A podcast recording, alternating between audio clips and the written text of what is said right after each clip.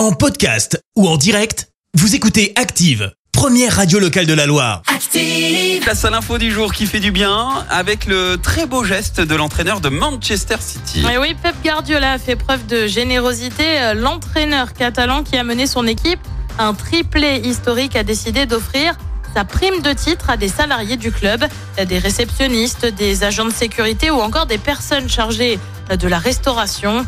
La prime en question, touchée à la suite du titre de champion d'Angleterre, est du même ordre que celle versée aux joueurs.